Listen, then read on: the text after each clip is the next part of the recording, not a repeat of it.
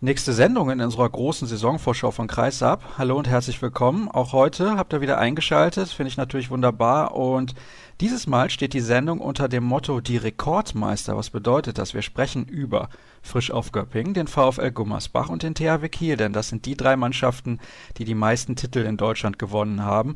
Und den Auftakt macht die Mannschaft aus Süddeutschland, nämlich Frisch auf Göppingen. Und der Experte ist hier Harald Beetz von der Neuen Württembergischen Zeitung. Hallo Harald. Hallo, Sascha. Ja, also frisch auf Göpping, ich habe es ja gerade schon gesagt, ganz unter dem Motto dieser Sendung, eine Mannschaft, die in der Vergangenheit bzw. der Vereinshistorie sehr, sehr viele Titel gewonnen hat, so auch in der vergangenen Spielzeit, nämlich den EHF Cup. Das war so ein bisschen das i-Tüpfelchen und ich finde, dass die Mannschaft in der Liga im Prinzip das erreicht hat, was sie kann. Ist das richtig so? Das sehe ich genauso, ja. Die Göppinger sind natürlich mega stolz, dass sie jetzt zum dritten Mal in sechs Jahren den EHF-Pokal geholt haben. Und ähm, da haben sie wieder einen Riesenauftritt in Nantes hingelegt und die Göppinger sind ja auch bekannt für ihre tollen und immer eifrig mitreisenden Fans. Und die haben das natürlich genossen und haben die Göppinger schon in Nantes entsprechend gefeiert und dann war natürlich auch der Empfang hier in Göppingen wieder ganz groß. Und ähm, der Gerd Hoferle, Manager von Frischhof Göppingen, ähm, ist natürlich auch dementsprechend stolz, spricht von einem starken Leistungsnachweis für die Marke Frischhof und ja, es reiht sich gut ein, jetzt da zum dritten Mal in kurzer Zeit äh, den Europapokal geholt zu haben, in Anschluss an die Vergangenheit mit den elf deutschen Meistertiteln und eben auch schon Erfolgen auf europäischer Ebene. Und auch natürlich der Trainer hat sich dementsprechend gefreut. Das zweite Jahr von, von Magnus Andersen war damit auch sehr erfolgreich. Im Jahr vorher mit einem fünften Platz in der Bundesliga sich wieder qualifiziert und dann im Jahr drauf dann sechster Platz in der Bundesliga und Europapokalsieg. Also das spricht für die Arbeit von Magnus Andersson. Und vor allem für Kontinuität, das muss man ja auch sagen. Also es ist kein großer Leistungsabfall oder ein großer Unterschied zu erkennen zwischen den beiden Spielzeiten. Würdest du trotzdem sagen, zumindest national hat Göppingen einen leicht stabileren Eindruck gemacht als in der Vorsaison? Also auf jeden Fall haben sie sich in ihren Heimspielen mächtig gesteigert, haben eine richtig gute Quote hingelegt und für Magnus Andersson war das auch die Basis für diese erfolgreiche zweite Saison unter ihm. Und ja, also das sagt er auch, das ist die Voraussetzung auch für die Zukunft, dass man einfach wieder diese Hölle Süd, so wird sie ja gerne genannt, die EWS Arena, dass die fast nicht zu stürmen ist, dass man hier die Grundlage legt, wie in der vergangenen Saison.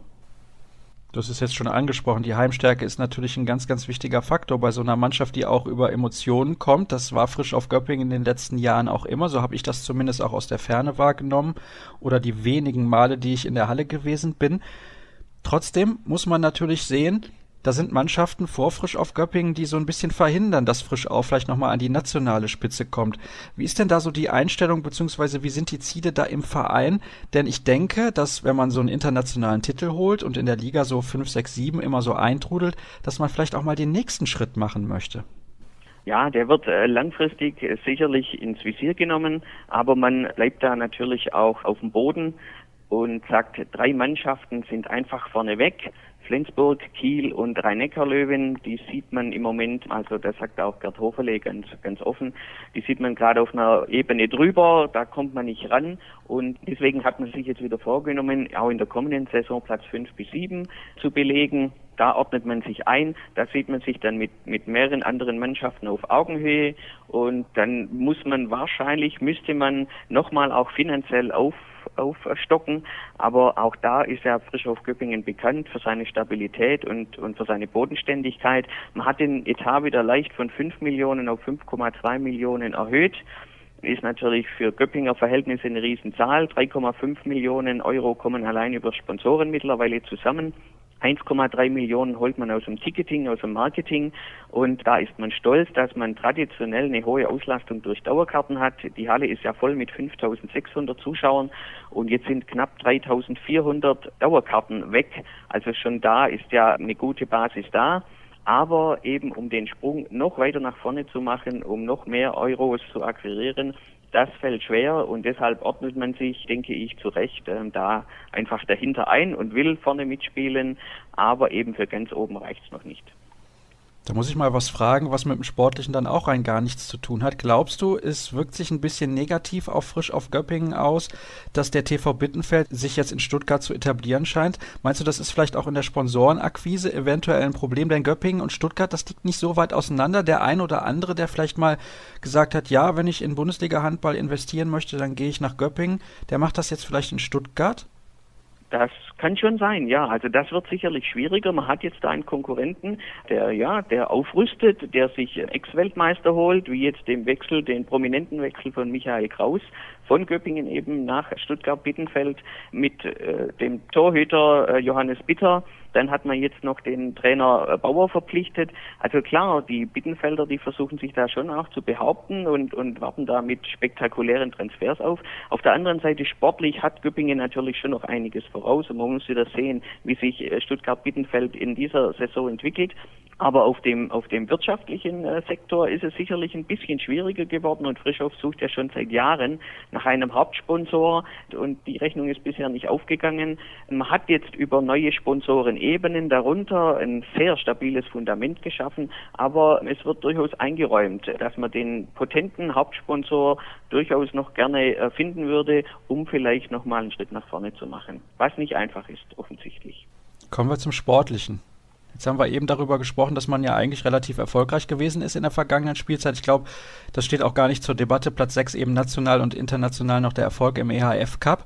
Was lief denn auf dem Feld besonders gut und wo siehst du noch Verbesserungspotenzial? Also wirklich besonders gut lief in der Summe der Spiele die Abwehr. Da hat der Frischhoff wirklich Großartiges geleistet. Da ist Trainer Magnus Andersson auch sehr stolz drauf. Man hat eine sehr offensive, ja, fast 3-3 Defensive einstudiert die letzten zwei Jahre und die hat wirklich in vielen Spielen sehr gut funktioniert. Vorne im Angriff war es sicherlich ein bisschen schwieriger. Das hing stark mit der halbrechten Position zusammen. Da sind der Kevin Niokas, der Weltmeister von 2015 aus Frankreich, nochmal ein Jahr davor als, als toller Neuzugang gefeiert und auch der Felix Lobedank über eine schwere Achillessehnenverletzung über Monate ausgefallen. Das war eine klare Schwächung für diese Seite. Tim Kneule, der eigentlich Spielmacher ist, musste viel im halbrechten Rückraum aushelfen. Und da war sicherlich die Durchschlagskraft in der Offensive nicht ganz so riesig. Und das ist in erster Linie für die, für die kommende Spielzeit zu verbessern, aber da wurde ja auch einiges dafür getan. Da sprechen wir jetzt drüber. Wir sprechen aber zunächst über die Abgänge, bevor wir das dann tun, was die Neuzugänge angeht. Denn einer, der kam ja dann schon auch für den halbrechten Rückraum in der vergangenen Spielzeit, aber weggegangen sind, du hast es eben schon gesagt, Michael Kraus nach Stuttgart und auch Felix Lobedank hat es zum TV Bittenfeld 1898 gezogen. Kevin Niokas ist nach Gummersbach gegangen. Dann haben wir hier auf der Liste noch stehen Peter Tatay nach Lübecke und Thomas Christensen mit unbekannten Ziel. Ich habe da noch eine Nachfrage, was Kevin Niokas angeht. Da hat man immer so wahrgenommen, dass es zwischen ihm und den Verantwortlichen nicht ganz so gestimmt hat. Was kannst du uns dazu sagen? Ja, das war sicherlich ein schwieriges Thema. Nio Kass hat sich verletzt, hat ja lange an einer Knieverletzung laboriert. Zuerst wurde sie konservativ behandelt, dann wurde sie dann doch operiert. Und was hier allen Beteiligten etwas sauer aufstieß, dass es den Kevin Nio Kass dann immer unglaublich stark in die Heimat nach Frankreich gezogen hat. Er ließ sich dort monatelang behandeln, hat sich auch dort operieren lassen, äh, war dann dort in Reha und ähm, anstatt vielleicht auch abseits des Spielfeldes so ein bisschen seine Integration voranzutreiben, auch mal die deutsche Sprache zu lernen, was bis zuletzt nicht funktioniert hat. Stattdessen hat er immer, wie gesagt, den Weg nach Frankreich gesucht. Und so kam einfach keine harmonische Beziehung zustande zwischen Spieler und Verein. Und letztendlich hat man sich dann, ja, man hat Anwälte bemüht und hat sich aber dann auf eine Vertragsverkürzung geeinigt. Äh, eigentlich hätte er noch Vertrag gehabt bis 2017. Er ist ja jetzt am Saisonende gegangen und wird in der kommenden Saison ja beim VfL Gummersbach spielen. Umso überraschender, ne, dass er in Deutschland bleibt, wenn du jetzt gerade sagst, ihn hat es häufig in die Heimat gezogen. Sehr überraschend. Äh, wir lassen uns wirklich im wahrsten Sinne des Wortes überraschen, wie es jetzt bei den Oberbergischen dann weitergeht, wie er dort integriert werden kann. Ein Spieler muss ich auch noch ansprechen, der hat nämlich auch Vertrag bis 2017, wie das bei Kevin Niokas ursprünglich der Fall gewesen wäre, nämlich Lars Kaufmann. Ich bin ein bisschen enttäuscht. Ich hätte mir mehr vorgestellt von dem, was er bringt. In der vergangenen Saison hat das in 31 Spielen auf 79 Tore gebracht. Irgendwie habe ich gedacht, er hat noch ein bisschen mehr, ein bisschen mehr Benzin im Tank. Das war vielleicht ein bisschen auch dem Luxusproblem, wenn ich so bezeichnen darf, äh, von Magnus Andersson geschuldet. Der hatte nämlich in der vergangenen Saison im linken Rückraum einfach drei Mann zur Verfügung. Daniel Fontaine, Lars Kaufmann und Charles Hessum. Und es war immer wieder schwierig, da die Spielanteile dementsprechend aufzuteilen. Darunter hat vielleicht auch Lars Kaufmann ein Stück weit gelitten. Wenn dann bei einem Spieler es gut lief, hat Magnus Andersson immer wieder darauf verzichtet, den zweiten oder den dritten auf dieser Position zu bringen. Und Lars Kaufmann hat super Spiele gemacht, viele Tore dann in diesen Spielen geschossen, aber in anderen Spielen kam er eben auch kaum zum Einsatz. Dadurch, dass er gleichzeitig eine Art Publikumsliebling ist, haben das auch viele Fans nicht so richtig verstanden. Aber ich denke, da wird sich einiges tun in der neuen Saison weil Scharkus Sesum wird jetzt mit Tim Kneule zusammen nach dem Abgang von Mimi Kraus vorrangig auf der Mitte spielen. Und damit haben wir dann den Daniel Fontaine und den Lars Kaufmann im linken Rückraum bei Frischhof Göppingen. Und dadurch wird sich auch bei den Spielanteilen, davon gehe ich aus, noch was ändern. Und man muss dazu sagen, wenn ich das richtig verfolgt habe, Daniel Fontaine, der ist auch verletzt aktuell. Und Daniel Fontaine hat sich einen Augenhöhlenbodenbruch zugezogen, wurde neulich äh, vor, vor kurzem eine Titanplatte eingesetzt und ähm, er wird sicherlich noch ja, vier, fünf Wochen fehlen, wird also zum Saisonauftakt nicht dabei sein. Also, Spielzeit für Lars Kaufmann ist garantiert. Im letzten Sommer haben wir darüber gesprochen, wird der Vertrag von Mimi Kraus verlängert. Damals hast du gesagt, Tendenz nein. Wie sieht es dann hier aus bei Lars Kaufmann? Glaubst du, man wird dann sagen, über die Saison hinaus macht das nochmal Sinn? Der ist nicht nur der älteste Spieler im Kader, sondern auch schon 34 Jahre alt und wäre nächsten Sommer dann 35. Ja, das wird eine spannende Frage sein, die sich heute noch nicht beantworten lässt. Wird sicherlich ein Stück weit darauf ankommen, wie er sich jetzt schlägt, vielleicht so in der ersten Saisonhälfte. Zum anderen natürlich, du hast das Alter angesprochen und die Jugend drängt nach. Daniel Fontaine sicherlich langfristig verlängert vor dieser Saison und Göppingen hat sich jetzt äh, ja einen Rohdiamanten gesichert. Sebastian Heimann, gerade 18 Jahre alt und bei der Jugend-Europameisterschaft jetzt in überragender Form ins All-Star-Team gewählt und mit Deutschland ähm, auf Platz 3 gelandet. Der wird kommende Saison noch vorrangig beim Drittligisten TSB Horkheim spielen. Aber wie gesagt, da drängt einer schon äh, mächtig nach und äh, da darf man gespannt sein, wie Frischauf sich letztlich dann entscheiden wird. Und der bringt auch ein Gardemaß mit 1,98 groß, also herausragend eigentlich physisch, was das angeht für die Shooterposition da im halblinken Rückraum und auch nicht zu groß, dass dann die Beweglichkeit leiden würde. Dann schauen wir nochmal auf die anderen Neuzugänge, denn das sind nicht allzu viele, also mit Bedacht zusammengestellt dieser Kader, wie es scheint. Adrian Fahl, der kam schon nach der Konkursmeldung beziehungsweise der Insolvenzmeldung, glaube ich, so heißt es korrekt, des HSV und hat da den halbrechten Rückraum verstärkt. Und jetzt hat man sich zur neuen Saison dann auch nochmal Jens Schöngard geholt. Also zwei neue Akteure. Im Prinzip, wenn du sagst, Heimann, der wird größtenteils noch bei der TSB Horkheim spielen, kann man ja sagen, man hat sich eigentlich nur auf der einen Position verstärkt, wo es in der Vorsaison Probleme gab und sonst ist der Kader komplett gleich geblieben. Das ist richtig, ja. Und das nutzt äh, Frischhof Göppingen auch, um zu sagen, wir setzen auf Stabilität, wir setzen auf Kontinuität. Wir müssen nur einen neuen Mann, den Jens Schöngard, einbauen. Gleichzeitig noch fuhr kein Göppinger Spieler zu Olympia. Also Trainer Magnus Andersson hatte alle Spieler in der Vorbereitung zur Verfügung und konnte wirklich alles ausführlich einstudieren.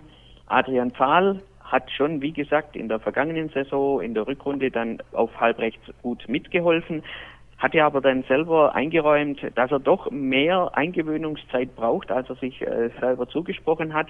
Aber natürlich jetzt nach diesen ersten sechs Monaten äh, wird er ein wichtiger Bestandteil der Mannschaft sein und erhält noch Verstärkung im rechten Rückraum. Wie gesagt, vergangene Saison ja sogar das Problem, lange das Problem von Frischhof Göppingen durch Jens Schöngart. Natürlich auch mit seinen Gardemaß und seinen Fähigkeiten eine, eine wahnsinnige Verstärkung jetzt aus Magdeburg gekommen. Man darf gespannt sein. Also im rechten Rückraum dürfte Frischauf deutlich stärker sein und auch in der Abwehr über einen Typen wie, wie Schöngard auch nochmal zulegen. Da wird es schwer sein, drüber zu kommen für die gegnerische Offensive, das ist klar. Und mit Adrian Fahl und Jens Schöngard zwei, die auch mal in der Nationalmannschaft aktiv gewesen sind. Also das sind nicht irgendwelche Durchschnittsspieler, sondern das sind schon richtige Kaliber. Dann schauen wir auf eine mögliche erste Sieben auf den Außen. Die sind gesetzt, ne? Marcel Schiller und Anton Hallen. Ich glaube, das ist relativ deutlich. Und auch Manuel Spät am Kreis eigentlich die Nummer eins. Eben hast du auch schon gesagt, Jejum, der wird zwar auch häufig in der Mitte spielen, aber ist hier aufgelistet im halblinken Rückraum. Dann haben wir Tim Knäuler auf der Mitte und Jens Schöngard oder entsprechend Adrian Fahl dann auf halb rechts. Glaubst du, das ist zwischen den beiden so ein Kopf-an-Kopf-Rennen? Primos Post muss ich dann noch erwähnen. Übrigens, das ist der Nummer 1 Torhüter. Ich glaube, auch da gibt es keinerlei Zweifel. Ja, das ist richtig. Ja, also man muss wirklich abwarten jetzt die ersten Spiele, wie häufig Magnus Andersen dann Charles Sesum auf Mitteposition bringt. Wenn Knäule eine starke Saison spielt auf Mitte, hat er sicherlich die Option, Sesum auf dessen eigentlicher Lieblingsposition im linken Rückraum weiterhin zu bringen. Aber dann, wenn Fontaine wieder fit ist oder wie gesagt Lars Kaufmann, man kennt seine Qualitäten, ist auch der halb linke Rückraum dann gut besetzt. Halb rechts, denke ich, ist so eine 50-50-Geschichte jetzt mit Adrian Pfahl und Jens Schöngard am Kreis. Klar, Mannschaftskapitän Manuel Späth jetzt im zweiten Jahr der Spielführer ist auch aufgrund auch seiner defensiven Qualitäten natürlich äh, die Nummer eins.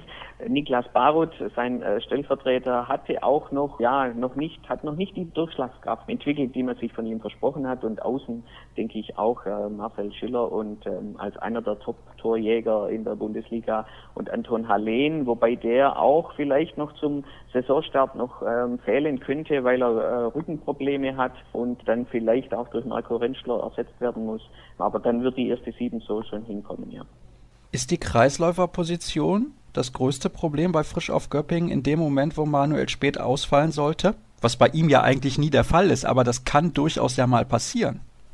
Also dann wird es ja ein bisschen schwieriger, weil wie gesagt Niklas Baroth ist mit Vorschusslorbeere nach Göppingen kommen und konnte diesem Anspruch bislang nicht wirklich gerecht werden. Auch Trainer Andersson sagt, dass Baroth da noch ein bisschen zulegen muss. Also da, ja, da ist die Nummer zwei zumindest bislang nicht, nicht äh, ganz so zum Zug gekommen und hat nicht ganz überzeugen können. Manuel Speth ist ja jetzt auch nicht unbedingt ein Offensivkreisläufer. Also defensiv hat er herausragende Qualitäten, aber in der Offensive fehlt ihm vielleicht auch ein bisschen.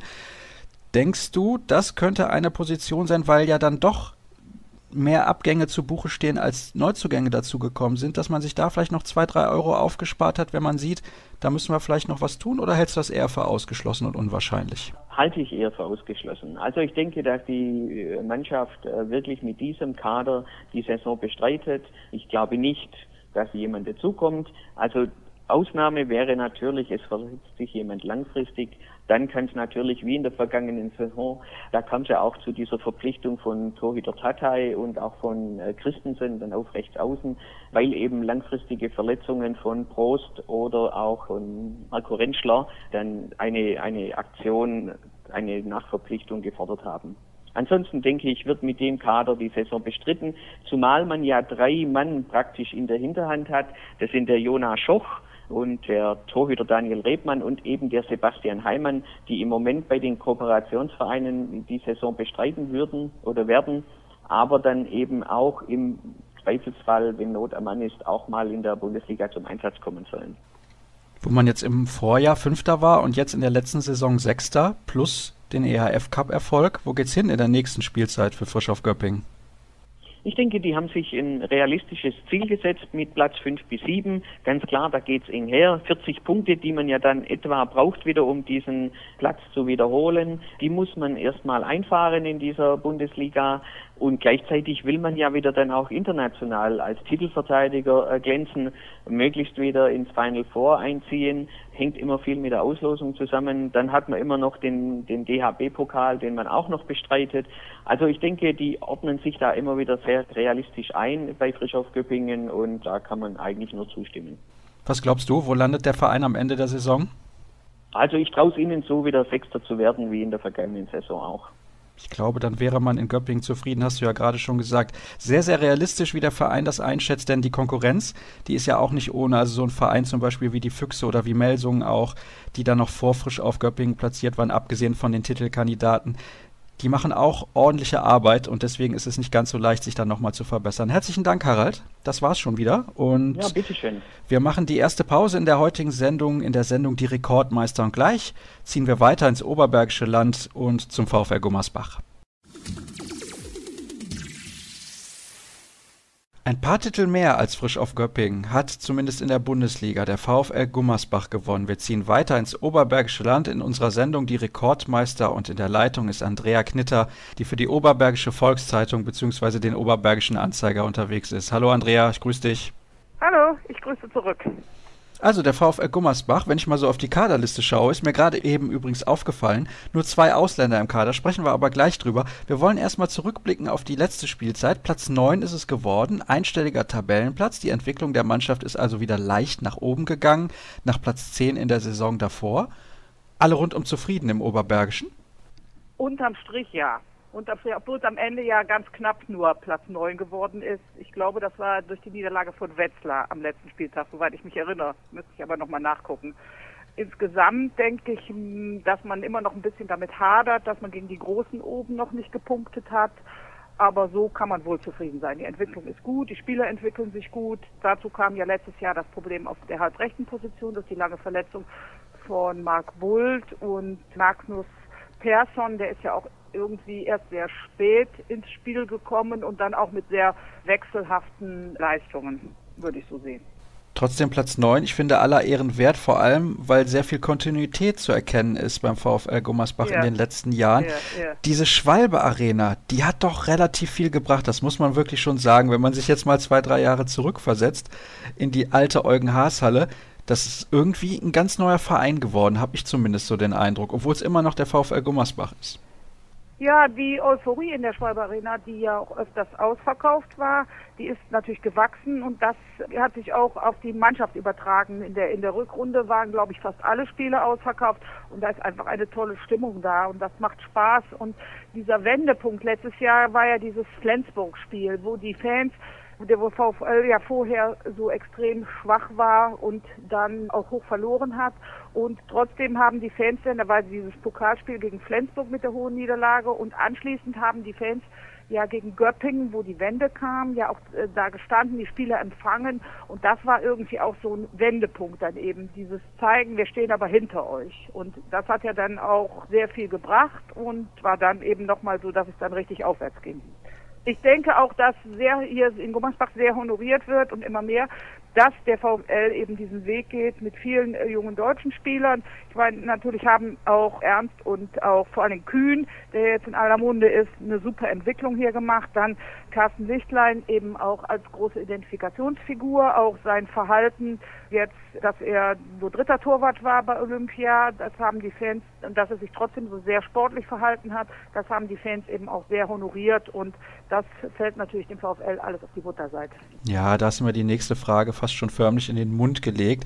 Hattest du die Gelegenheit, nach dieser Nicht-Nominierung, so nenne ich es mal, von Carsten Lichtlein für die Olympischen Spiele mit ihm zu sprechen? Und welchen Eindruck hattest du von ihm? Denn es war sein großer Traum seit jeher, bei Olympischen Spielen mal mit dabei zu sein.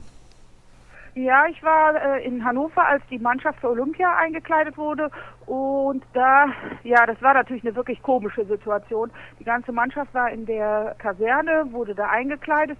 Nur Carsten Lichtlein und Steffen Weinhold, die waren im Hotel und durften noch nicht mal mit dahin kommen, um sich da die Sachen auszusuchen. Das war schon ein bisschen komische Situation. Ich habe dann da mit ihm gesprochen. Er war natürlich äh, schon ein bisschen angeschlagen, muss man sagen ja, was soll man dazu sagen? Ich denke, das war eine riesengroße Enttäuschung für ihn. Dass er das jetzt, dass er trotzdem mit nach äh, Rio gefahren ist, hat er sich ja dann ein Weilchen überlegt, so wie er auch sagte, waren am Anfang sehr wohl Rücktrittsgedanken, aber ich denke, dass er nicht so zurücktreten wollte in dieser Situation da. Aber die Enttäuschung war natürlich wirklich riesengroß. Und ich fand es auch eine ganz merkwürdige Situation. Auch vorher, dass vom DAB ja immer so kommuniziert wurde, dass äh, an dem Donnerstag nach dem Spiel gegen Tunesien ja erst in der Nacht da quasi die große Beratung ist. Und dann sieht man im Fernsehen so Bilder, wo Carsten, aber auch die anderen Spieler, die dann quasi aus dem Quasar geflogen sind, da mit langen Gesichtern sehen. Das war ja auch ein bisschen merkwürdig, finde ich. Wobei ja zum Beispiel mit dem Paul Drucks habe ich gesprochen, der sagte, der hat ja schon bis zum Schluss dann gezittert, ob er noch in den Kader kommt. Aber eine komische Situation war es schon. Also ich glaube, in der Öffentlichkeitsarbeit des DHB, da ist auf jeden Fall noch Luft nach oben.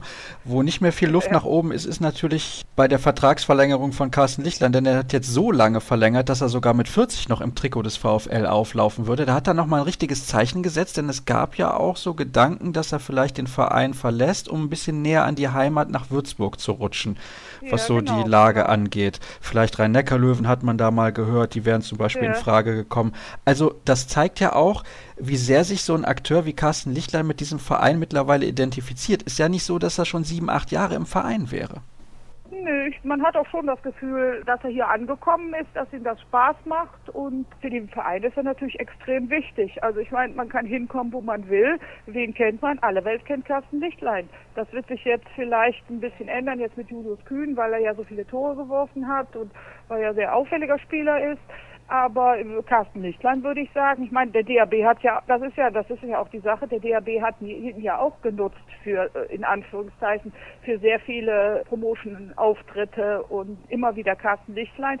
Und dass er auch sehr, dass er eben auch ein Typ ist, der sehr beliebt ist, zeigt ja auch immer, wenn Lemgo hier gastiert. Da hat immer noch eine Traube aus ehemaligen, aus Lemgoer Fans immer noch um sich rum. Und in, in Gummersbach ist er, ist das eben auch so. Guter Typ. Ja, ist einfach ein guter Typ, auf jeden Fall. Jetzt hast du einen Namen gerade auch schon ja. wieder genannt, Julius Kühn, der hat eine sensationelle Rückrunde gespielt. Also ja. der kam von der Europameisterschaft und ich habe den Eindruck gehabt, also der ist kaum aufzuhalten. Das war aber nicht das Einzige, was beim VfL in der letzten Spielzeit gut funktioniert hat. Was hat noch gut funktioniert? Ja, das, äh, das äh, Zusammenspiel, ich meine, das letztes Jahr ist ja FG Pefnov gekommen am Kreis, das war schon eine Verstärkung. Dann kam ja natürlich der Ausfall von Raul Santos, der aber mit äh, Kevin Schmidt sehr gut aufgefangen wurde. Der ist vielleicht nicht so als auffällig als Spieler, aber sportlich denke ich, ist da, da ist das gleichwertig besetzt worden wieder. Und das Zusammenspiel, auch dieser Zusammenhalt der Mannschaft, das ist natürlich ein ganz großes Plus. Dann auch, äh, ich meine, Julius Kühn, das ist natürlich der Hammer, genau wie Kai Helfner, die werden nachnominiert, teilen auch noch das Zimmer. Ich weiß ja nicht, was die zwei da besprochen haben, aber sie haben sich gleich festgesetzt. Und der ist ja auch so, wie soll man sagen, so ein Spieler, der sich auch durch nichts umhängen lässt, was wir vielleicht hier im Rheinland sagen, so durch das Sonnenscheinchen, ne? Und das hat ja eigentlich alles ganz gut miteinander gepasst und es harmoniert auch miteinander. Ja, das muss man auf jeden Fall sagen. Da ist natürlich ja, auch der Vorteil, ja. wenn das alles junge deutsche Spieler sind, die noch entwicklungsfähig sind. Das heißt aber auch, es gibt natürlich gerade bei jungen Spielern noch Schwächen. Wo liegen die deiner Meinung nach? Ja, in der fehlenden Konstanz, möchte ich mal sagen. Und vielleicht auch darin, dass es fehlen ja immer noch die Siege mal gegen die großen drei da oben, Kiel, Flensburg oder eben die Rhein-Neckar-Löwen. Und zum Beispiel beim Auftaktspiel letztes Jahr, das war ja das Spiel 50 äh, Jahre Bundesliga gegen den THW Kiel, da hatte man ja irgendwie so das Gefühl, dass da ein bisschen zu viel Respekt war, weil es wäre wahrscheinlich schon gut möglich gewesen, dass sie da hätten gewinnen können. Und das fehlt so ein bisschen die Konstanz immer noch. Es gibt dann immer noch so kleine Einbrüche, würde ich sagen. Ne? Aber ähm, ich hatte jetzt mal ein Gespräch mit dem Simon Ernst und er sagte, in Grunde kann man die Entwicklung daraus sehen. Im ersten Jahr, also er ist jetzt das dritte Jahr hier und im ersten Jahr haben sie immer äh, verloren gegen die Mannschaften unten. Das haben sie so gut wie abgestellt und jetzt müsste der nächste Schritt kommen, jetzt müssen wir mal hier oben gewinnen. Aber insgesamt so in der Mitte sind sie ja gut im Geschäft. Schauen wir auf die Abgänge und danach natürlich auch auf die Neuzugänge. Den Verein verlassen haben Raúl Santos in Richtung THW Kiel, Tom Landgraf zum TSV Altenholz, dann haben wir Gunnar Stein Jonsson, der geht nach Schweden zu Christianstad, Magnus, Perzo, Magnus Persson geht zu Alingsas, auch nach Schweden und Christian Zufelde geht zum SV Mecklenburg-Schwerin. Ich lehne mich mal aus dem Fenster und sage, tatsächlich rein sportlich wird kein Spieler hinterher vermisst werden, wenn man mal zwei, drei Jahre zurückschaut. Siehst du das genauso oder siehst du das ein bisschen anders, vielleicht gerade im Fall von Raúl Santos? Ja, Raul Santos würde ich schon sehen, dass das, äh, ich hoffe ja, dass diese Lücke vielleicht ein bisschen Kevin Jokas schließt, aber Raul Santos, das war schon immer was Besonderes. Also er hat natürlich auch manchmal äh, große Fehler gemacht, aber dann vorne wieder irgendwas, was man gesagt hat, Gott, das brennt sich einem so richtig in den Kopf ein oder so. Er war schon ein sehr auffälliger Spieler und das finde ich schon, dass das ein bisschen fehlen wird. Aber ich sag, ich hoffe, dass Kevin Jokas, dass der auch ein äh, spektakulärer Spieler ist, dass der das ein bisschen aufhängt. Also das fand ich schon. Dass Raul Santos ist schon ein, finde ich auch ein sportlicher Verlust, auch wenn unterm Strich Kevin Schmidt das im Grunde genommen sportlich das auffangen kann. Oder was heißt auffangen, das äh, genauso gut ist oder vielleicht in manchen Teilen sogar besser. Ich finde, die ähneln sich sogar ein bisschen von ihrer Spielweise, Kevin Schmidt und Raúl Santos. Ne? Also beide relativ stark bei den sieben Metern, vielleicht Kevin Schmidt sogar ja. noch ein bisschen besser, ja. sehr viele Wurfvarianten. Also ist schon ein ähnlicher Spielertyp. Ja, aber Kevin Schmidt ist, der macht das so ein bisschen ruhiger, cooler. Und der Raul Santos hatte ja eben so manchmal so zwischen Genie und Wahnsinn sozusagen, um das jetzt mal ein bisschen überzogen darzustellen. Das fand ich schon, das ist bei Raul Santos schon so gewesen. Und das ist bei Kevin Schmidt, finde ich, in dieser Form nicht so. Der ist, äh, wirkt immer abgeklärter. Dann kommen wir direkt zu den Neuzugängen. Kevin Jokas hast du ja. gerade schon genannt, der kommt von frisch auf ja. Göppingen. Diesen Spieler kennt man ja. natürlich, hat aber in der letzten Saison aufgrund von Verletzungsproblemen nur zwei Spiele gemacht. Du hast mir eben, bevor wir die Aufzeichnung begonnen haben, gesagt, du hast schon mit ihm gesprochen. Welchen Eindruck hast du von ihm? Also ich habe den Eindruck, dass er sehr motiviert ist und dass er das beim VfL auch als eine große Chance für ihn nimmt. Er ist sehr selbstbewusst und er hat eben auch zu mir gesagt, dass er, das war jetzt schon, er hat ja viel früher als die anderen angefangen zu trainieren, weil er das eben so gesagt hat, dass er jetzt eben nach diesem Jahr Pause jetzt alles daran setzt, weil als die anderen noch in der Sommerpause waren, hat er ja hier schon im Reha-Zentrum trainiert und war jeden Tag hier, hat im Hotel gewohnt, hat er jetzt erst, im, ich glaube im September erst eine Wohnung. Also das zeigt ja schon, dass er auch wirklich das als Chance nimmt und auch will. Und er hat eben auch gesagt, dass eine Entscheidung eben auch zugunsten des VfL damit zusammenhängt, dass er die Arbeitsweise von unserem Trainer hier, von Emir Kotagic, eben, dass ihn dir sehr imponiert hätte, dass er das beobachtet hätte und dass das eben auch ein Grund wäre, dass er hier hinkommt dann äh, eilte ihm ja der Ruf voraus, dass er vielleicht ein bisschen schwierig wäre zu integrieren, aber er hat gesagt, er arbeitet auch daran, weil er hat sich sofort einen Deutschlehrer genommen, möchte auch jetzt schnell Deutsch lernen, um sich gut in die Mannschaft einzufügen. Und so, wir hatten ja jetzt die Anfang der Woche, war ja hier die Saisonpressekonferenz und äh, man hat schon das Gefühl, dass das sehr gut funktioniert obwohl er jetzt ja noch ein bisschen äh, geschont wurde, also noch nicht so sehr viel Spielzeit hatte. Aber das hängt dann zusammen. Er ist ja nach, hier hingekommen, nach Gummersbach und hat dann ja immer noch Probleme mit seinem Knie gehabt und ist dann ja überraschend für einen Lehrgang der Nationalmannschaft, der französischen Nationalmannschaft nominiert worden, hat da sehr viel trainiert und das war eben auch vielleicht nicht so ganz so bekömmlich für sein Knie. Ist dann hier hingekommen und ja, ich bin sehr gespannt auf seinen ersten Auftritt. Daniel Mestrum, Marcel Timm, Sebastian Schöneseifen, Lasse Hasenforter und Max Jäger. Muss ich mich ja. schämen, wenn ich davon keinen einzigen kenne? Eigentlich nicht. Daniel Mestrum kommt ja vom TuS Ferndorf und das ist ja der Kooperationsverein. Wir spielen hier in der zweiten Liga. Das ist zwar jetzt hier Richtung Siegen, aber ja, muss man vielleicht nicht kennen. Und Marcel Timm ist äh, Jugendnationalspieler, Kreisläufer, von der Statur könnte der kleine Bruder von Evgeny Pevnov sein. Ja, Sebastian Schöneseifen, Lasse Hasenforter, Max Heger haben sehr gute Entwicklung genommen in den Jugendmannschaften vom VfL und sind da auch schon immer dabei. Also traust du einem dieser Akteure zu, in der kommenden Saison für ein klein wenig Furore zumindest zu sorgen? Das ist wirklich schwierig zu sagen. Ich denke, dass sie äh, sich ihre Chancen sicher erarbeiten werden und auch ihre Einsatzzeiten sicher vielleicht bekommen könnten, aber für Furore, ich glaube, das wäre noch ein bisschen zu viel. Schauen wir auf die mögliche erste Sieben. Carsten Lichtlein ist, glaube ich, als Nummer eins im Tor gesetzt, aber ein sehr, sehr guter mhm. Ersatzmann damit. Matthias Puhle auf den Außen, Kevin Schmidt ja. und Florian von Gruchalla am Kreis Jewgeni Pevnov. Und dann haben wir einen, finde ich, sehr, sehr guten ersten Rückraum mit Julius Kühn, mit Kevin Niokas. Und dann auf Rückraum Mitte ist die Frage, Christoph Schindler oder Simon Ernst? Ja, das ist die Frage. Also ich weiß es nicht, ob das 50-50 wird oder nicht einen Ausschlag gibt für Simon Ernst, der ja jetzt auch in der Vorbereitung sehr auffällig war und ja eine super Entwicklung gemacht hat, muss man sagen. Also wenn man überlegt, der ist jetzt, wann ist er gekommen? Vor zwei Jahren, vor zwei Saisons von aus der dritten Liga, also sehr beweglich und alles. Und sieht man ja auch, dass er der Nationalmannschaft angehört, war ja auch im 28er Kader.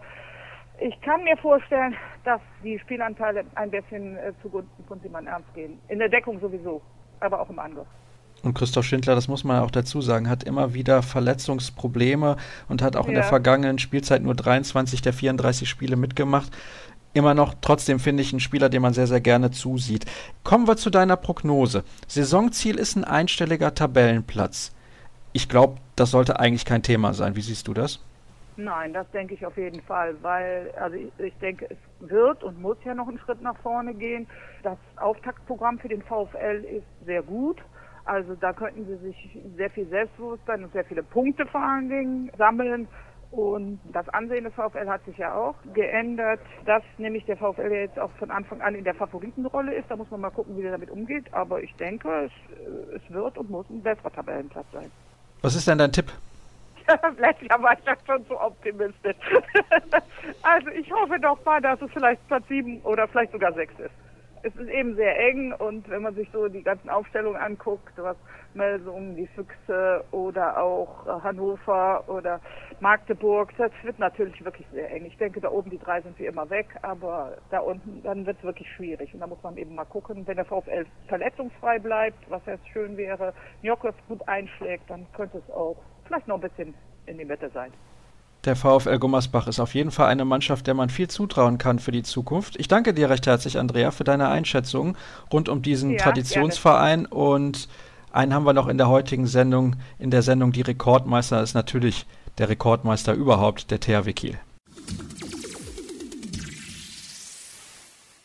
Der letzte Verein in der heutigen Sendung, die Rekordmeister, ist natürlich der THW Kiel. Er ist der deutsche Rekordmeister und ein Experte steht mir auch da zur Verfügung. Da freue ich mich sehr drüber, nämlich Tamo Schwarz von den Kieler Nachrichten ist in der Leitung. Hallo Tamo. Hallo, grüß dich. Du warst in Legoland im Urlaub, ne? Mit deinen kleinen Kindern. Also da bin ich schon ein bisschen neidisch, muss ich ehrlich sagen. Ja, das hat mir wirklich viel Spaß gemacht. Das ist ehrlich gesagt auch ein riesengroßes Vergnügen für die Erwachsenen. Obwohl es in Dänemark in Billund war, habe ich allerdings vergeblich dort nach einer Handballwelt gesucht. Also äh, es gibt ja alles Mögliche, was danach gebaut ist, aber Handball spielte da leider keine Rolle. Aber es war wirklich ein Riesenspaß. Naja, vielleicht kommt das jetzt noch nach dem Olympiasieg der Dänen und dann lassen sie sich da was einfallen. Vielleicht gibt es dann nächstes Jahr so einen kleinen Mikkel Hansen. Aber Spaß beiseite, wir wollen uns natürlich konzentrieren auf das Sportliche und blicken zurück auf die letzte Saison des THW Kiel, Platz 3. Das ist nicht das, was sich die Kieler vorstellen, wenn sie in eine Saison gehen. Das stimmt. Das stimmt, wobei ähm, ich schon an mehreren Stellen mittlerweile gesagt und auch geschrieben habe, dass es im Prinzip insgesamt trotzdem eine wunderbare Saison war, wobei der Akzent wirklich auf dem Wort Wunder liegt, denn bei all den widrigen Bedingungen mit den vielen Verletzungen und Ausfällen und so weiter war das Erreichte doch wirklich toll. Also die waren in Köln im Final Four der Champions League wirklich ganz nah dran in einem dramatischen Halbfinale Sie sind im DRB-Pokal gegen Flensburg ausgeschieden. Ich finde, das kann passieren. Und sie haben bis wenige Spieltage vor dem Ende auch um die Meisterschaft mitgespielt. Das hätten viele auch nicht erwartet. Also im Grunde kann man eigentlich niemandem so richtig einen Vorwurf machen, weil die Verletzungsmisere wirklich, ja, die war exzeptionell. Das habe ich wirklich noch nie erlebt und ich hoffe, das wird auch so schnell nicht mehr vorkommen. Sowas, finde ich, kann man aber nicht immer darauf zurückführen, dass es Pech war. Ja, denn es liegt ja auch ein bisschen an der Belastung der Spieler und danach, wie man die Spieler einsetzt. Wir sprechen gleich noch drüber, dass der Kader in der neuen Saison unfassbar groß ist. Aber kann man da vielleicht einen kleinen Vorwurf machen in Richtung Alfred Gislason, dass er eben dann halt doch manchmal auf die Akteure setzen muss, die eventuell nicht die Qualität haben, um dafür zu sorgen, dass die anderen dann auch fit sind? Ah, das ist interessant, dass du das so fragst, weil der Vorwurf, der ihm gemacht wird, eigentlich ein anderer ist. Der Vorwurf, der ihm oft gemacht wird, ist ja eigentlich der, dass er seine Superstars nicht schont und nicht die zweite Garde oder die jungen Spieler einsetzt. Wobei man aber fairerweise in dieser Situation auch sagen muss, ja, die zweite Reihe, ein Alexander Williams oder ein Rogerio Ferreira, der ja mittlerweile nach Skopje gewechselt ist, die haben sich ja beim Kooperationspartner TSV Altenholz in der dritten Liga noch nicht einmal zu Stammspielern und zu Leistungsträgern durchgesetzt. Insofern war das Angebot, was ihm zur Verfügung stand, auch teilweise nicht so richtig groß. Und wenn man dann hinzusieht, ich, ich habe die Zahlen nicht mehr im Kopf, aber irgendjemand hat mir gesagt, 19 schwere Verletzungen in der Saison. Spieler wie Steffen Weinhold war viermal in einer Saison verletzt. Dissinger war verletzt. Am Ende hatte sich noch Latzkowitsch die Hand gebrochen, Weinhold die Hand gebrochen. Dominik Klein war erst in der Saison zurückgekehrt.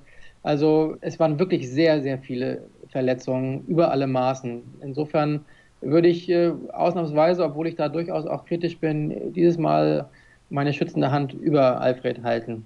Vielleicht hatte ich die Frage auch ein bisschen falsch formuliert, aber eigentlich ging sie auch in die Richtung, dass er gerade die Spieler aus der zweiten Garde nicht einsetzt. Vielleicht hast du das eventuell akustisch falsch verstanden, macht aber auch nichts. Ich glaube, wir haben den Kern der Aussage im Prinzip verstanden. Und ja, in der nächsten Saison stehen natürlich Alfred Gislason deutlich mehr Spieler zur Verfügung und ich glaube auch von einer höheren Qualität. Aber was hat denn deiner Meinung nach dann auf dem Spielfeld trotz der vielen Verletzten so gut funktioniert, dass man am Ende immer ein Dritter werden konnte? Denn du hast es eingangs schon gesagt, das ist ja gar nicht so schlecht. Erst einmal glaube ich, dass ja trotzdem noch ein Kader zur Verfügung stand mit einer enorm hohen Qualität. Also wir müssen über Domagoj Duvniak, glaube ich, nicht reden. Der hat eine enorme Qualität. Auch Niklas Landin im Tor in Kombination mit Katsigianis, das hat sehr gut funktioniert. Steffen Weinhold ist ein überragender Spieler. Am Ende war dann eben doch noch genug Weltklasse im Kader kombiniert mit, mit diesem Siegergehen, mit dieser Siegermentalität, die in Kiel eben einfach immer an neue Spieler äh, weitergegeben wird. Das hat dann dazu geführt, dass, dass es am Ende, als man dann gemerkt hat, man hat doch eine Chance, man ist in Schlagdistanz, zum Beispiel mit den Siegen gegen Barcelona, ja, dann, dann ist das auch manchmal so ein Rausch. Aber es kam halt immer wieder neue, neue Rückschläge und da möchte ich auch noch einmal ganz kurz äh, den, den Schlenker zurückmachen. Heute war gerade die Saisoneröffnungspressekonferenz des THW Kiel.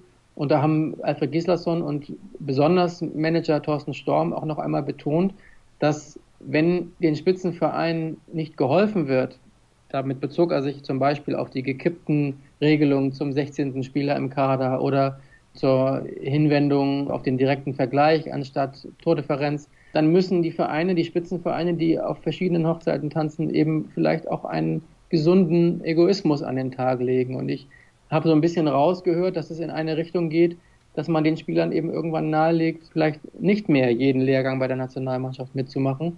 Denn Beispiel Steffen Weinhold, es sind durchaus auch viele Verletzungen, die im Umfeld der Nationalmannschaft passiert sind. Und da ist der THW in der letzten Saison Pech oder nicht Pech sehr arg gebeutelt gewesen.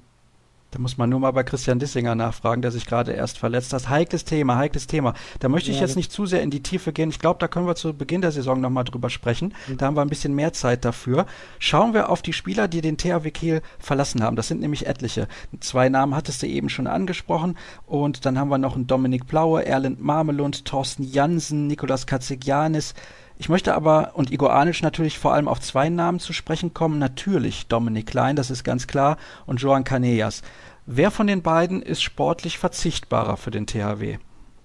Hm, so leid es mir tut, aber wenn du, wenn du die Frage so direkt stellst, dann würde ich auf jeden Fall sagen, dass Joan Canellas verzichtbarer ist.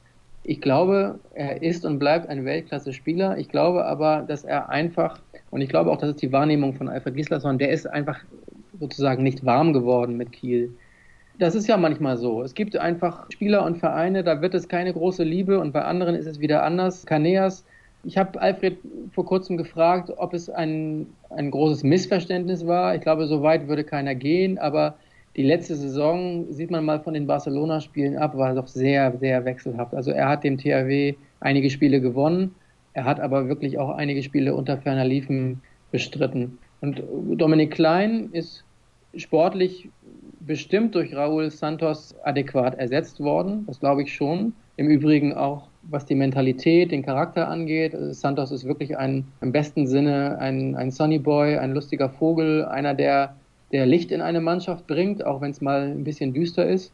Aber Dominik Klein war natürlich das Gesicht des THW Kiel. Insofern, ja, war das einfach eine Sache, die, die, die polarisiert hat. Macht man mit Klein weiter, weil er das Gesicht des THW ist, oder setzt man eben sportlich auf eine andere Karte und dafür haben sich dann die Verantwortlichen entschieden und ihn gehen lassen. Im Übrigen, wichtige Differenzierung noch, man hat ihm ja ein Jahr angeboten. Also es ist nicht so, dass der Vertrag nicht verlängert wurde, aber Klein selbst war ein Jahr nicht genug. Der hat sich eben für einen längeren Vertrag in Frankreich entschieden. Deiner Meinung nach dann die richtige Entscheidung, irgendwann mal den Weg in die Zukunft einzuleiten? Generell ja.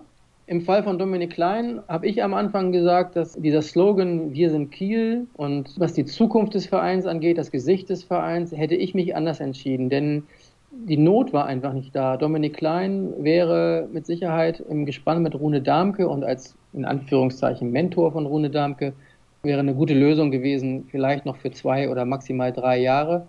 Ich habe die Notwendigkeit nicht gesehen, mit Darmke Santos jetzt ein junges, hungriges Linksaußen-Duo zu haben, wo beide natürlich danach lechzen zu spielen und jede Minute auf der Platte stehen wollen. Das birgt ja auch Konfliktpotenzial.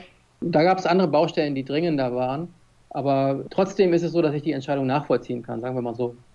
Baustellen hat man erledigt bzw. abgearbeitet, etliche beim THW Kiel. Wir kommen nämlich jetzt gleich dann auch auf die Neuzugänge zu sprechen. Wobei es gibt ja so viele Spiele, da müsste eigentlich genug Spielzeit auch drin sein, wenn man die Champions League dann noch dazu nimmt mit dieser Hammergruppe, sowohl für Rune Darmke als auch für Raúl Santos. Aber das ist nur meine persönliche Meinung. Also die Neuzugänge, konzentrieren wir uns mal ein bisschen auf die größeren Namen. Raúl Santos hast du gerade schon erwähnt, Andreas Wolf bildet dann zusammen mit Niklas Landin ein überragendes Duo im Tor. Dann haben wir noch Nikola Bilic, Dena Janima und Ilja Brozovic, die sind ja schon im Laufe der vergangenen Saison dazugekommen. Und dann haben wir noch aus Schweden Lukas Nilsson. Ich persönlich bin ein ganz, ganz großer Fan von Nikola Bilic. Ich glaube, dass der sofort einschlagen wird. Und Christian Zeitz haben wir natürlich noch vergessen an der Stelle. Nikola Bilic bringt alle Voraussetzungen mit, um ein absoluter Weltklasse-Spieler zu werden. Wie siehst du das? Eigentlich nimmst du ja mit der Art, wie du diese Frage formuliert hast, schon alles voraus und da kann ich dir wirklich nur uneingeschränkt zustimmen. Hättest du mich jetzt einfach nur gefragt, Mensch, Tamo, was denkst du von den Neuzugängen, hätte ich sofort abgehoben auf Nikola Bilic. Nicht umsonst gab es schon ein oder zwei seiner Mitspieler, die ihn Maschine getauft haben. Der Typ ist ein Phänomen, der ist 19, der hatte sich zum Ziel gesetzt, schon super gut vorbereitet in die Vorbereitung zu starten weil er einen guten ersten Eindruck hinterlassen wollte, weil er fit sein wollte, weil er wahrscheinlich auch Geschichten gehört hat, wie die Vorbereitung bei einem Alfred Gislason aussieht. Und der kam an und war sofort da, hellwach. Und ich kann mir vorstellen, wenn man, wenn man immer so von einer Ära spricht, also beim THW gab es ja die Ära Wieslander, die Ära Löwgren, die Ära Jicha und jetzt vielleicht ja auch die, die Ära Domagoj Dubniak, aber Bielig ist einer, der, glaube ich, eine, eine, sehr, sehr große Karriere beim THW noch vor sich hat und der dem Verein und den Fans viel Spaß machen wird. Dann schauen wir doch mal auf eine potenzielle erste Sieben. Da gibt es so viele Möglichkeiten beim THW. Es ist einfach toll, darüber zu diskutieren. Also auf den Außen sagen wir mal Rune Darmke und Niklas Eckberg, Patrick Wiencheck am Kreis, Lukas Nilsson und Steffen Weinhold auf den Halbpositionen, Domaga Dufniak auf der Mitte und Niklas Landin im Tor.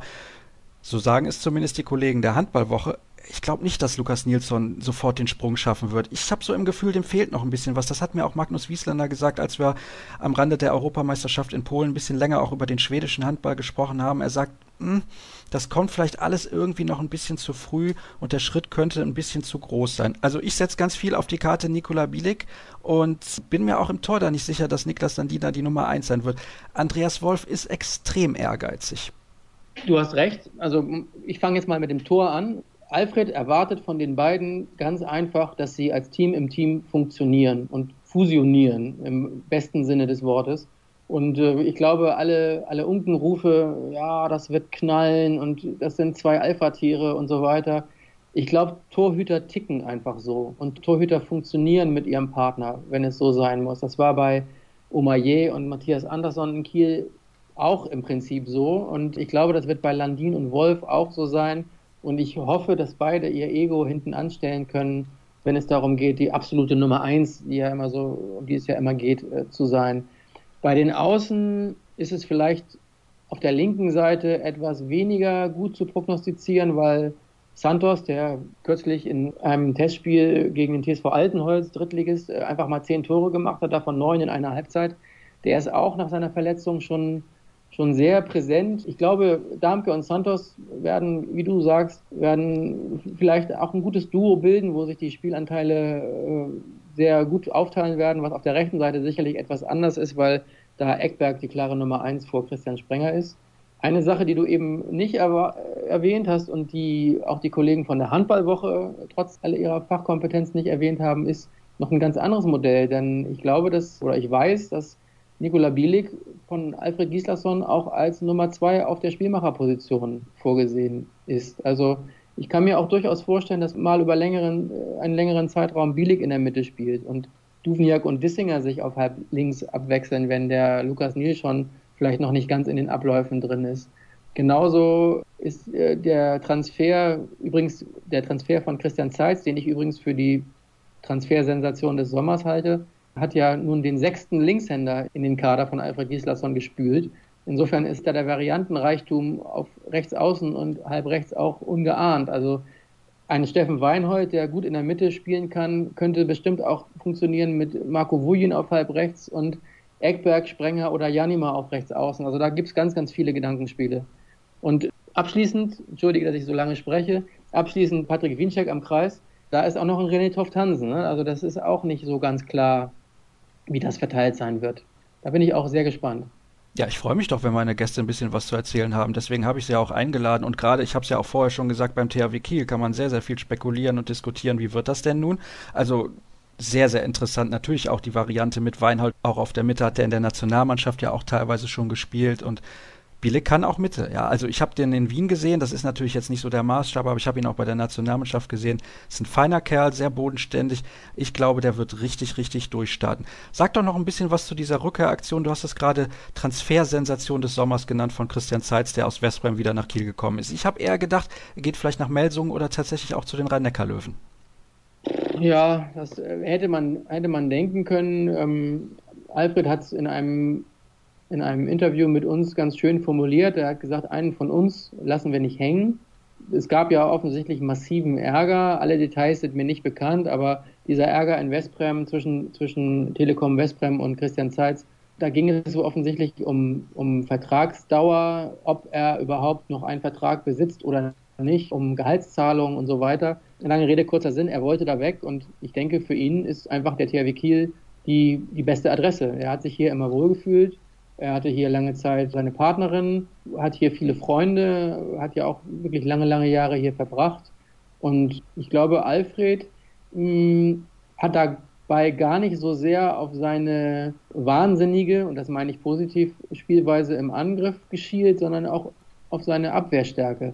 Denn Christian Zeit spielt ja eine sehr unorthodoxe, aber effektive schwer auszurechnende, ausrechenbare Abwehr und ein Marco Vujin zum Beispiel spielt gar nicht in der Abwehr. Dena Janima als Linkshänder ist auch nicht bekannt dafür, ein Abwehrgigant zu sein. Insofern äh, würde ich, und das umreißt auch nochmal unser ganzes Gespräch, würde ich schon positiv bemerken, dass die Verantwortlichen vom THW Kiel auch einen enormen Lernprozess nochmal äh, an den Tag legen. Denn ähm, ob es nun Pech war oder nicht, sie reagieren ganz deutlich auf das, auf das Verletzungspech. Sie haben den Kader wesentlich breiter aufgestellt.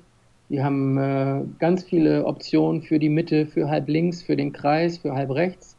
Haben viele Linkshänder, haben ein tolles Torwart gespannt, haben auch mit den jungen Firnhaber-Brüdern und Alexander Williams noch Spieler, die beim TSV Altenholz, beim Kooperationspartner aufgebaut werden sollen. Also der Kader ist nicht nur quantitativ besser aufgestellt, sondern die zweite Reihe, wenn sich die überhaupt herausstellen wird, ist auch wesentlich, wesentlich besser, was die Qualität angeht.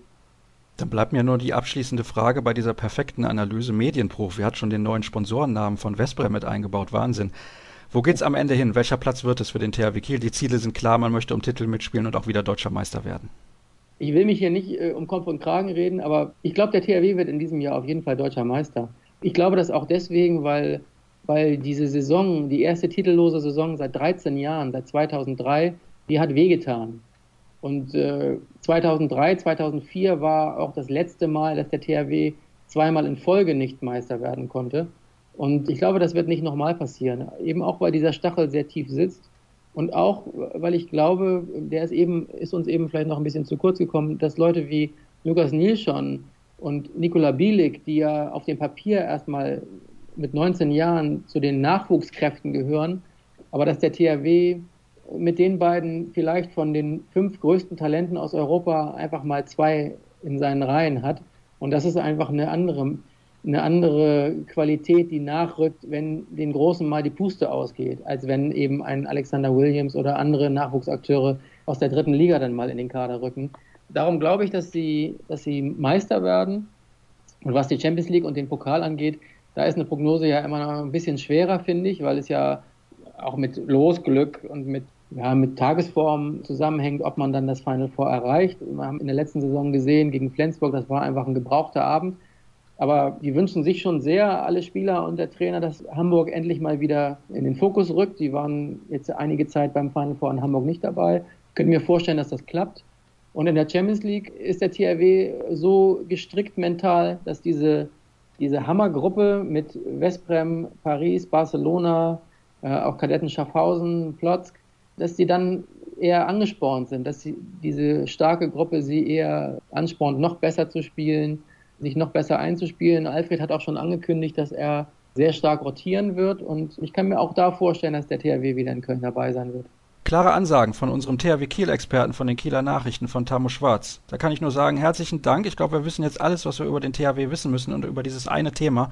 Da werden wir in ein paar Wochen nochmal drüber sprechen, Tamo. Ich glaube, da brennt dir auch ein bisschen auf der Zunge. Da würdest du gerne noch ein bisschen mehr zu sagen. Und ich finde das auch, ja, gerade nach Olympia da müssen wir nochmal drüber sprechen. Das war es allerdings heute schon für die Vorschau-Sendung, wobei wir haben sehr, sehr viel besprochen. Wir haben gesprochen über Frisch auf Göppingen, über den VfL Gummersbach und über den THW Kiel, nämlich die Rekordmeister.